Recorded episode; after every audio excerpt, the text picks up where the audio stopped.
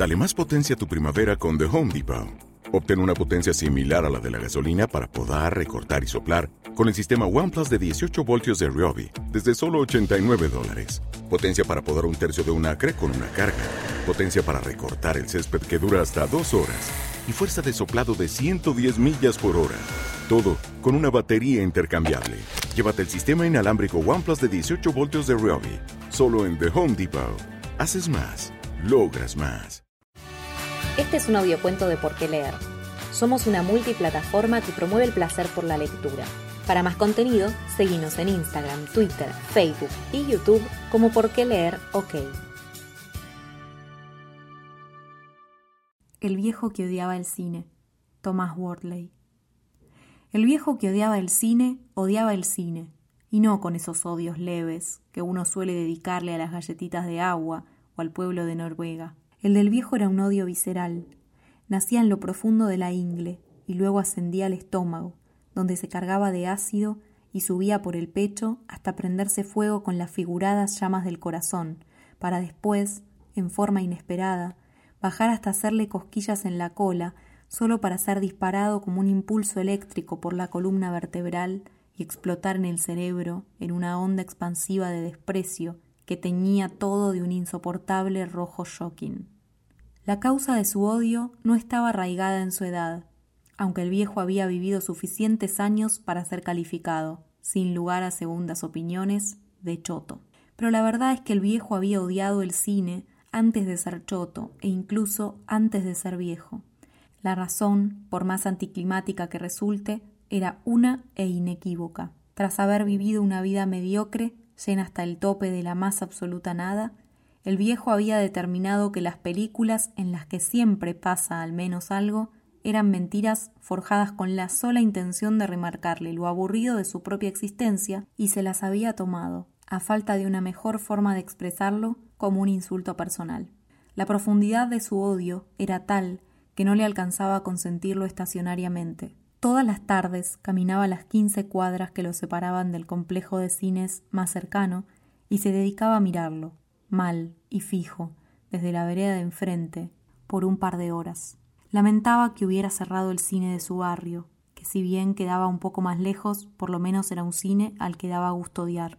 Este nuevo lugar, visto desde afuera, parecía más un shopping que un cine, y el viejo sentía que su mirada de odio se diluía entre todas las salas con diferentes opciones de películas, todas igual de mentirosas y detestables. Una tarde, mientras lanzaba una de sus más penetrantes miradas al complejo de cines, su atención fue captada por una paloma.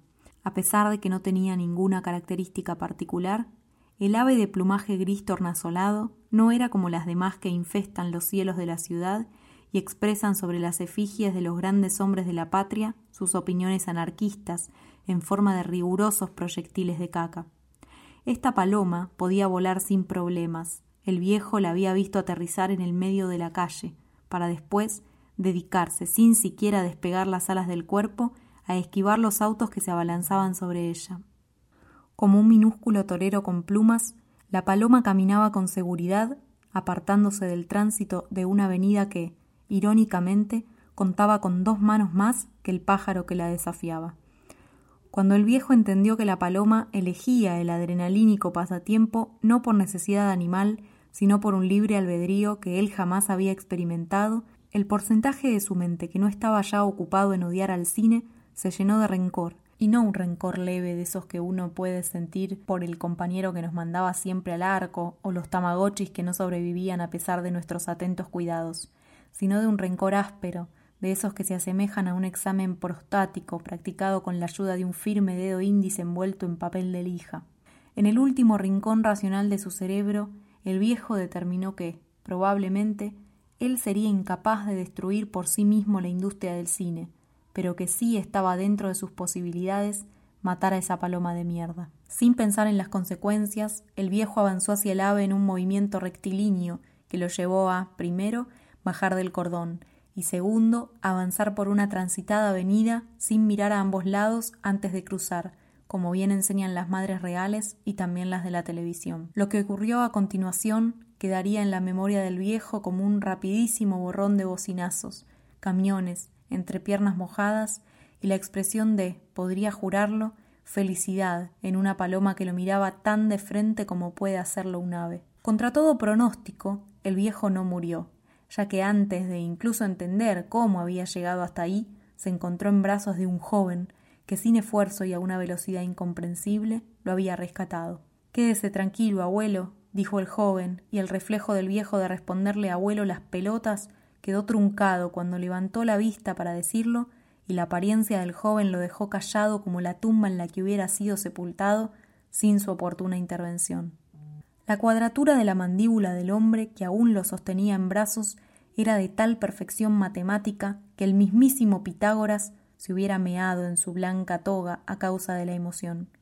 Tras haberlo depositado en el suelo, el joven que llevaba traje negro y camisa blanca sin corbata le preguntó al viejo qué había pasado.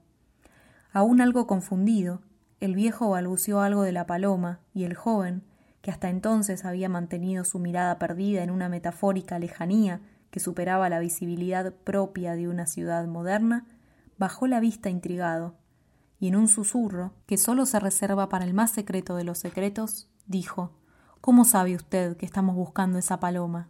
Sonia, bramó el joven con una voz tan grave que reverberó en las ventanas de los edificios varias cuadras a la redonda. Este frágil anciano sabe de la paloma.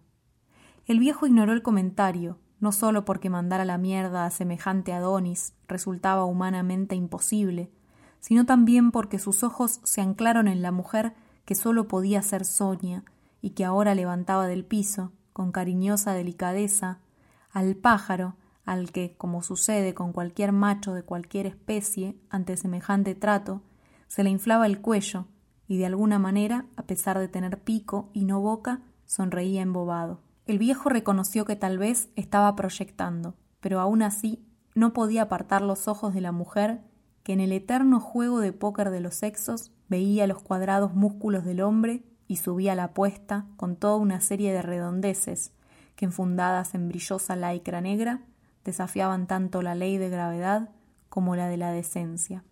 Sonia se acercó a ellos con dos pasos de sus largas piernas y estudió el arrugado rostro del viejo.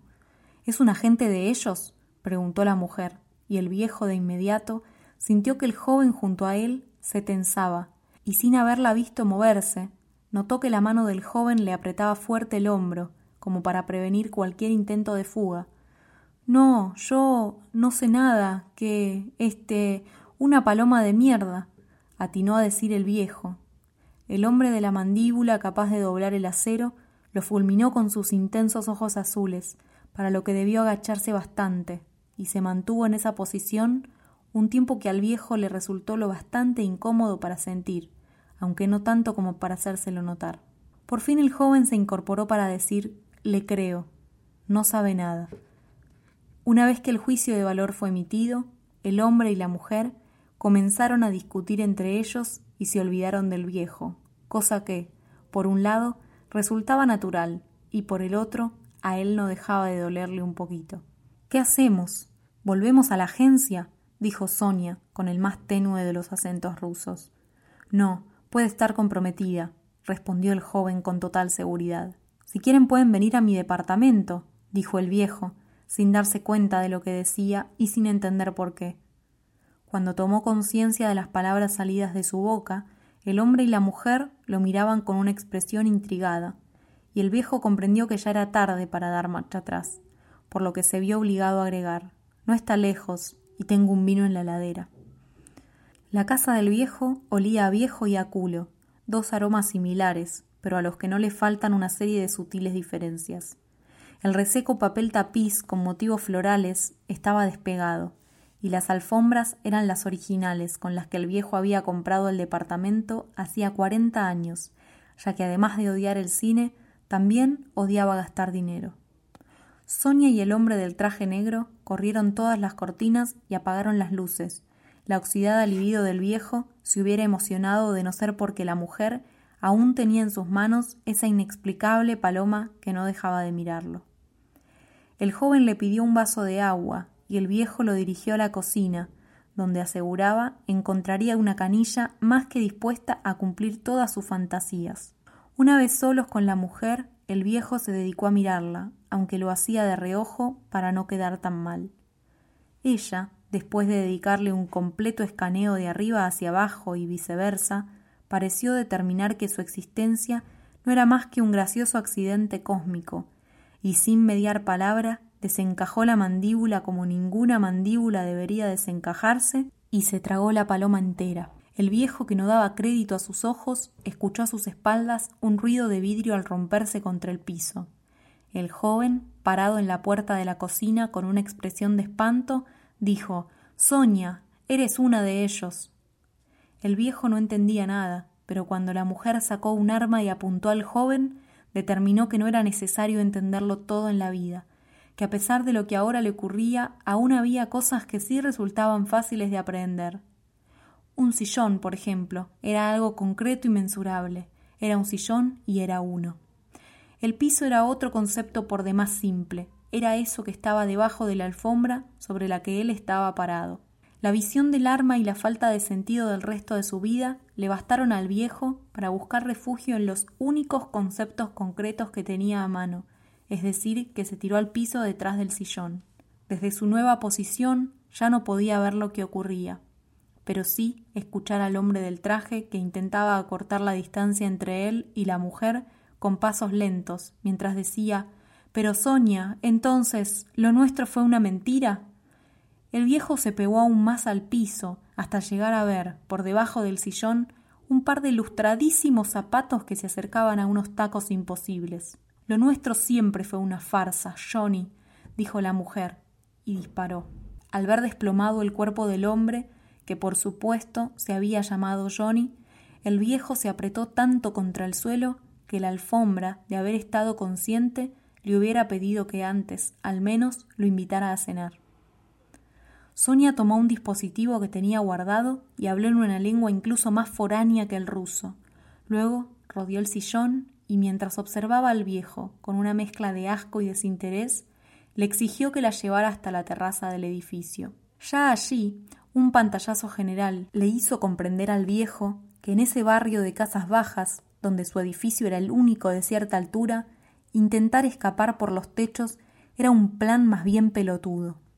Le informó eso a la mujer, aunque desde ya procuró tener la delicadeza de cambiar ciertas palabras para luego ofrecerle abrir la puerta de entrada y deshacerse del cuerpo del hombre de traje, si ella tan solo se iba y lo dejaba en paz. La mujer respondió que no necesitaba huir, que vendrían a buscarla, y al hacerlo miró hacia el cielo, por lo que el viejo no pudo evitar imaginar helicópteros o esos trajes de los que salen alitas y te permiten planear.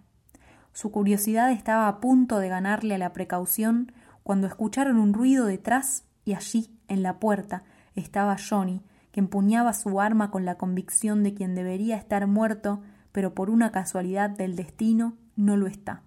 La mujer dijo algo en el idioma incomprensible, pero que el viejo asumió se trataba de una interjección de sorpresa. El joven replicó algo en el mismo idioma y se abrió el traje para dejar ver un cuerpo metálico bajo el suave lino de la camisa. Es un robot, exclamó el viejo en un incontenible impulso de explicarle en voz alta y a nadie en particular lo que acababa de descubrir. El hombre y la mujer comenzaron a hablar, y no en aquel idioma incomprensible que nadie comprendía, sino por algún arbitrario designio de forma en que el viejo pudiera comprender. Es tarde, dijo Sonia, si es que ese era su verdadero nombre. Ya vienen por mí. Johnny sonrió mientras le decía que la paloma ya no le interesaba, que lo único que pedía era que lo llevase con él. Y después de tan solo un segundo, ella aceptó. El hombre que no era hombre y la mujer que no era mujer se besaron mientras a su alrededor el aire se electrificaba y algún tipo de tecnología imposible los hacía desvanecerse. Al viejo le pareció distinguir el contorno de una gigantesca paloma de metal que se alejaba hacia el espacio, dejando una suave estela con sus cohetes de propulsión.